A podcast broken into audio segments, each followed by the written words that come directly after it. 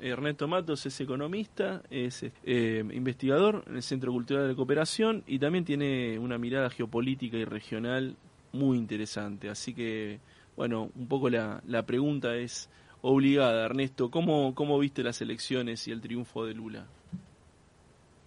Y preocupado, digamos, ¿no? Si, si votan 150 millones de personas, Brasil, la mitad, 75 millones de personas, adhieren o por lo menos se sienten cercanos a un gobierno como de Bolsonaro, digamos, ¿no?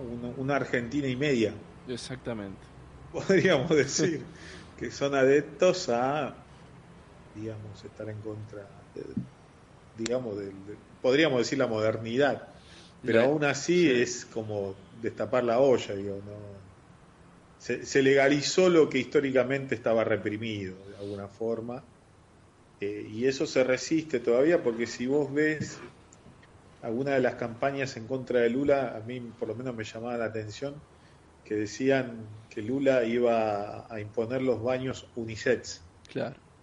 Es, eh, parece de nota de color, pero... Pero no lo es.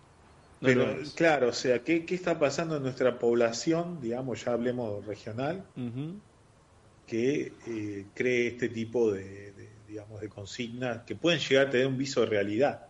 Hay un, eh, una estadística que tiró ayer, en, ayer no, fue lunes, el domingo, en la transmisión C5N, no, no sé, no la pude chequear, pero esta idea de 300.000 noticias falsas por día, eh, para una población, digamos, que no, no tiene formación política, digamos, ¿no? Cualquiera sea, allá o acá. Es un ejército, es una industria, como dijo Lula, es una industria de la mentira. Es brutal el que te estén lacerando con mentiras, además muy, obviamente, muy dirigidas a, a cada sector social, ¿no? Por ejemplo, esto del pacto con el diablo para los evangelistas.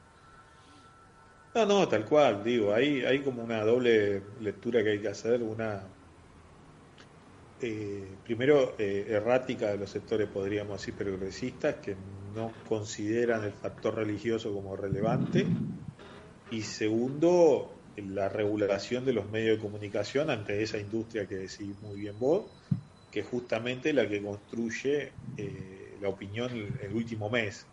Entonces ahí eh, o cabe la ruptura de los monopolios de comunicación o cabe la regulación, digamos, de alguna manera sancionada, como, como sucede, eh, digo, en Rusia, de alguna manera no, eh, la fake news está como regulada o casi penada.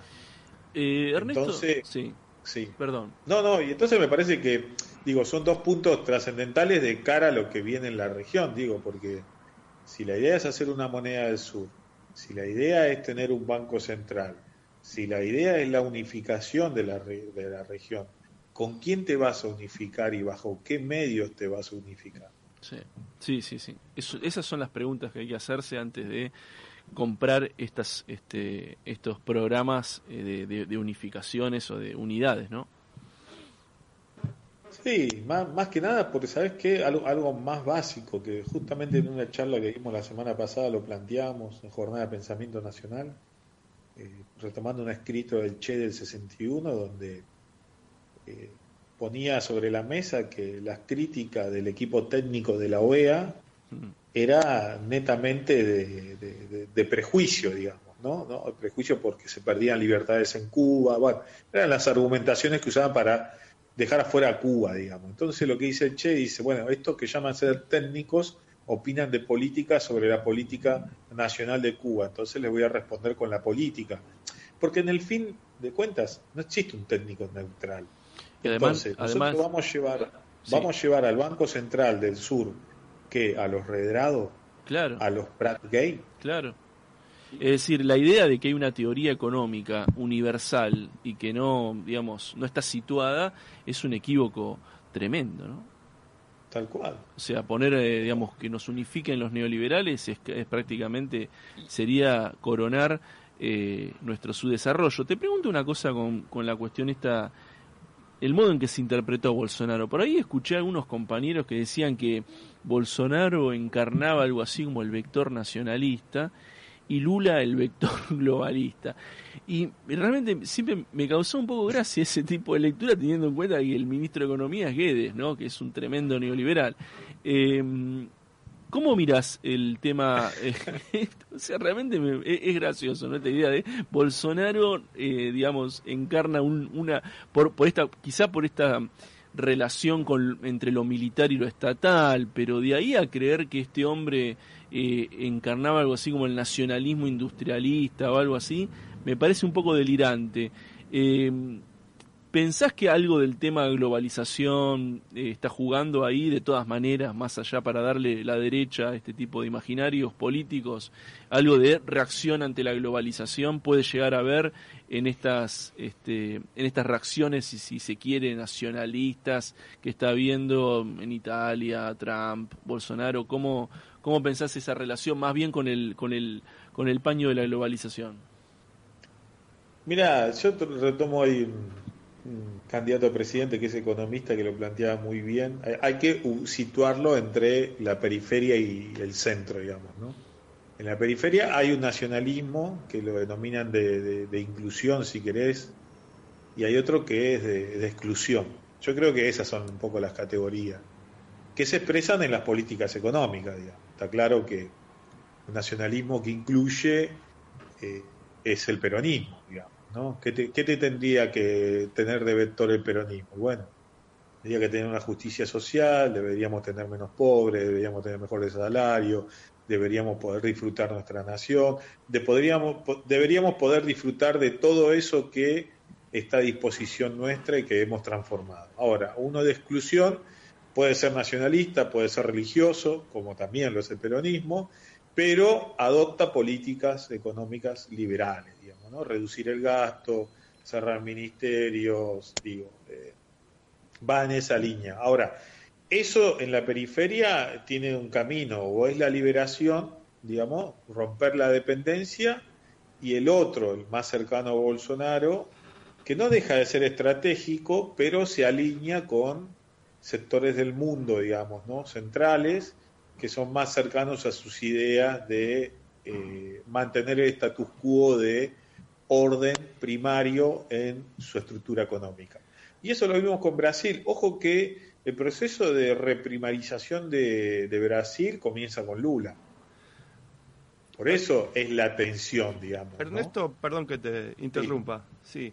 Eh, Emiliano Delio te saluda. ¿Cómo ves ahí, más allá de, bueno, de, digamos, estamos en lo que es lo de realpolitik, como se dice, ¿no? Habitualmente, que es más allá de bueno lo que puede ser ideal es muy difícil porque bueno teníamos una opción que era de neofascismo y bueno primarización como vos decías principalmente en los agronegocios y bueno Lula que un poco encarna un proceso de no ruptura con ese sector pero bueno digamos una moderación en ese sentido. Cómo ves ahí la posibilidad de de la instrumentación de una moneda común entre digamos entre los países Brasil y Argentina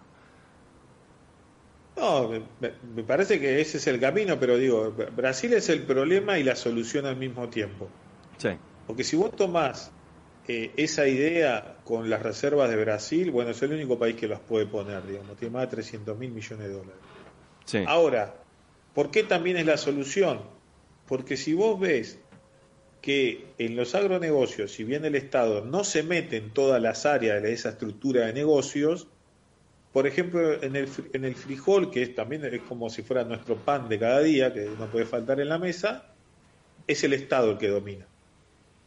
Ahí no está el agro, no están las empresas transnacionales, no está el gran capital que le interese. Sí. está vinculado más a otro sector. Bueno, ese también es un modelo. O sea, es eh, donde no se mete la, la, la transnacional, me meto yo, domino yo pero si yo invierto en empresas transnacionales o de gran capital, el Estado tiene que tener una silla. Y ahí, y ahí el plan hambre cero, ¿no? Un poco enganchando con lo que estás diciendo, que sacó a 30 millones de personas brasileñas de, justamente de la pobreza y la indigencia. ¿Cómo ves ahí esa posibilidad de reeditar esto? Bueno, justamente con lo del tema de la expansión de, del sector agroexportador, que bueno, ha superado en volumen y, a la Argentina, ¿no? Lo que pasa es que lo que tiene Brasil también es que el agronegocio está metido en la universidad. En, es un lugar negocio financiero, perdón que no te escuché bien.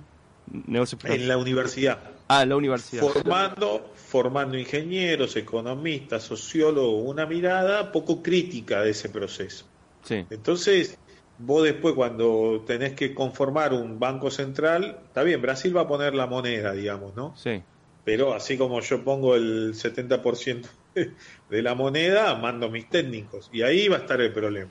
Sí, o sea, ves como una dominación de los lusitanos, de nuestros vecinos, hacia la Argentina, verías, como un colonialismo local, es lo que estarías viendo. Ni siquiera, mirá, ni siquiera hablo, sino que hablo más del término de la formación de estos cuadros técnicos medios para la gestión de un, digamos, una institución supranacional.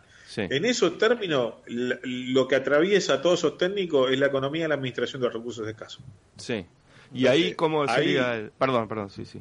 Sí. No, y ahí, ahí lo único que te queda que interponer es, bueno, eh, nosotros formamos técnicos en esa línea, pero que también creen que el camino a la liberación y la ruptura de la dependencia es generando una Suramérica interna, digamos. ¿no? Y ahí el rol de, los BRICS, ¿cómo los ves? Ahí, porque bueno, está, tenemos a Rusia, a la India, a China, bueno, Sudáfrica en menor medida. ¿Cómo ves ahí que tiene una política también liberal, así, de aperturista también? Bueno, pero ahí es distinto, porque ya hay por bloques, digamos, ¿no? Ahí, vos sabés que el imperio chino y, su socio, digamos, comercial Rusia, de alguna manera, más la India, son eh, hoy el, digamos, el, tridente que balancea la región, digamos, el mundo. Sí. Ahí vos tenés dos opciones. Digo, con nosotros como región, como Sudamérica, digamos. Sí, sí, sí. Nos alineamos los intereses eh, europeo-norteamericanos o vamos a este espacio que puede contrabalancear, al mejor estilo peronista, digamos. Claro, claro. O sea, ves Hay que balancear los poderes, digamos.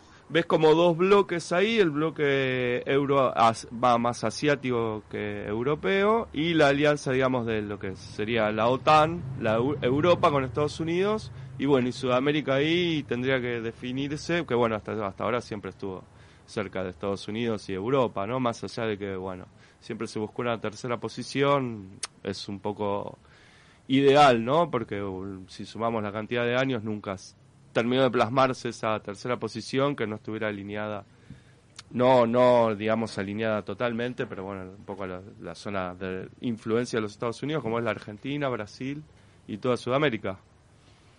No, no, tal cual. Por eso creo que es importante, digo, primer paso, la visión que tengamos nosotros como nación. Segundo, la visión conjunta con Brasil, que es inevitable y que está, está plasmada desde, obviamente, la necesidad de, salir de esta situación de pobreza de nuestras poblaciones. Y la tercera es la unificación de eh, Suramérica bajo un régimen monetario en principio, sin que ninguna nación pierda su moneda, pero teniendo en cuenta que Venezuela sigue en pie. Chile por lo menos tiene un gobierno diferente a Piñeira, podríamos decirlo. Y en Perú y en Bolivia tenemos por lo menos, eh, eh, Perú un poco más complicado, pero Bolivia un poco más firme por eso ya están empezando las primeras, eh, digamos, escaramuzas en Santa Cruz, pero aún así un mapa regional junto a Colombia que daría por lo menos el impulso rápido a retomar la UNASUR, retomar el banco y retomar una dirección de donde de cara a estos dos grandes bloques que ya están en conflicto. Igual ahí, por ejemplo, Venezuela está, no sé, vos tenés más información que yo, pero está de alguna manera retomando las relaciones con los Estados Unidos, bueno, siguen siendo uno de los principales socios comerciales, ¿no? Ahí es como que políticamente Venezuela está alineada, digamos, al bloque este euroasiático, como vos dirías, y pero bueno, igual tiene un fuerte vínculo con los Estados Unidos más allá de los signos políticos del gobierno, ¿no? Es como que no es sería difícil para América del Sur eh, digamos, romper principalmente por una cuestión geopolítica, la cercanía que hay con, con Estados Unidos, bueno, eh, y la presencia militar, ¿no? No solo ideológica, sino militar que, que, hay en Colombia, bueno, en, todos los países, no en todos los países, pero en Perú hay, hay bases, no, en Perú no, no si no me equivoco, pero en Colombia sí hay base norteamericana y bueno, ahí cómo verías ahí ese... Lo veo... Bueno, ves que ahí justamente llevar adelante esta unión de repúblicas del sur eh, justamente tiene, tiene esos desafíos. Después las decisiones nacionales van a pesar a la hora de condicionar el futuro de lo que se haga, digamos. Si no saca la base, digo como hizo Bolivia, ¿no? De hecho la e, a la DEA. Bueno, eh, cada país deberá tomar también la elección de. Y ahí desde, el, desde el punto de vista comercial, ¿cómo ves ahí la posibilidad de, digamos, porque Argentina es uno de los principales socios comerciales, más allá de, es también los Estados Unidos, y bueno, y ni hay que hablar de México, que directamente están integrados en lo que sería el Mercosur de ellos, que es el NAFTA con Estados Unidos, Canadá y México. ¿Cómo sería ahí? Porque habría que replantear también la economía de todo esto, este sector del mundo, ¿no? Bueno, ahí, digo, estamos, hoy tenemos la CELAC todavía que sobrevivió al proceso del Grupo de Lima. El Grupo de Lima ya quedó atrás, me parece que la CELAC ha sobrevivido a eso y es el espacio donde ahora junto con Brasil y México y Argentina y Cuba, digamos, llevarán adelante la, digamos, la, política de transformación. Si se puede construir ese espacio, digamos. Claro, claro. De vuelta, digamos. No, no es fácil llevar adelante esto sin una gran burocracia latinoamericana, digamos, más vinculada a un nacionalismo inclusivo que a un nacionalismo de exclusión. Sí, bastante difícil igual esas alianzas, ¿no? Porque, digamos, eh, está, está claro de que, de que vos estás planteando estos, estas, digamos, resistencias nacionales, pero con enormes diferencias internas, ¿no? Eh, digamos, salir a apoyar a Bolsonaro eh, en este, desde eso que vos llamás nacionalismo de inclusión, no deja de ser contradictorio y problemático, teniendo en cuenta que este, en tu propio país, en el caso de Argentina, hay una, digamos, el peronismo representa a muchos sectores que están en franca enemistad ideológica con lo que plantea Bolsonaro. Vos mismo lo dijiste con los baños unisex. Sí, sí, pero me parece que es el, plano de la discusión, digamos, ¿no? que se resuelve en la doctrina. Eh, claro. Hay que ver si eso está en Brasil. Ah, igual ahí hay, para, digamos, hablando un poco, hay dos planos, Uno es el plano político, que es un poco el que está tomando Leonardo Sá, el plano político ideológico, que es el, digamos, el repudio a las minorías eh, étnicas, las minorías de integración de género, claro, exactamente. Y otra, otra cosa es el plano económico, que bueno, ahí ya las diferencias entre los distintos gobiernos son un poco más acotadas, incluso por lo mismo que, que dice Lula, ¿no? Más allá de esta posibilidad de integrarse, pero bueno, vos mismo decías que esa integración estaría conducida por economistas liberales en caso de una moneda común del sur, en el caso que fuera de Brasil, ¿no?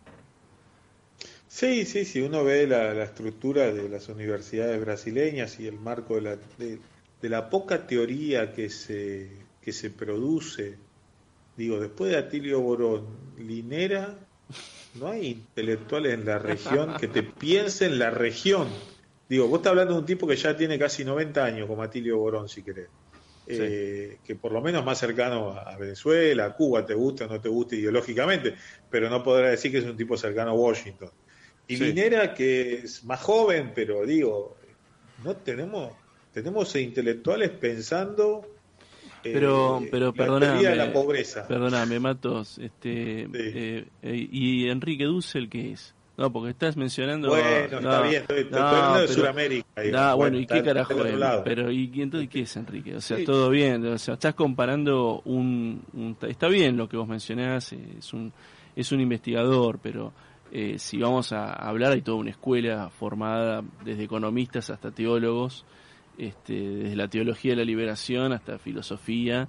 O sea, ahí creo que creo que sí tenés, lo que no tenés en todo caso, y acá estoy más de acuerdo con, con, el, con el, Carlos Leiva, por ejemplo, la otra vez estuvo en el espacio laboral que inauguró CGT y empresarios, no tenemos un país pensado a futuro. Creo que, eh, o sea, a nivel Argentina, tenemos más bien una, una gran, un gran programa de investigación basado en discusiones alrededor de los 70 pero nos faltan eh, nos falta pensar el, la Argentina hacia futuro desde la distribución territorial, la inteligencia artificial, eh, pasando por cómo no sé industrializar el litio hasta etcétera. O sea, no hay sobre esos temas de digamos la agenda futuro es un poco eso lo que lo que está también todas las cuestiones que tengan que ver con la agroindustria, todos esos temas que yo sé que hay muchos esfuerzos de ustedes tienen que ver desde el Centro Cultural de Cooperación de, de también investigar estas cuestiones, pero estamos, mira, estamos para seguirla porque esta, esta entrevista se puso picante e interesante. Te propongo a la brevedad volver a llamarte y seguir conversando con estos temas que podemos llamar desafíos del desarrollo. ¿Te parece?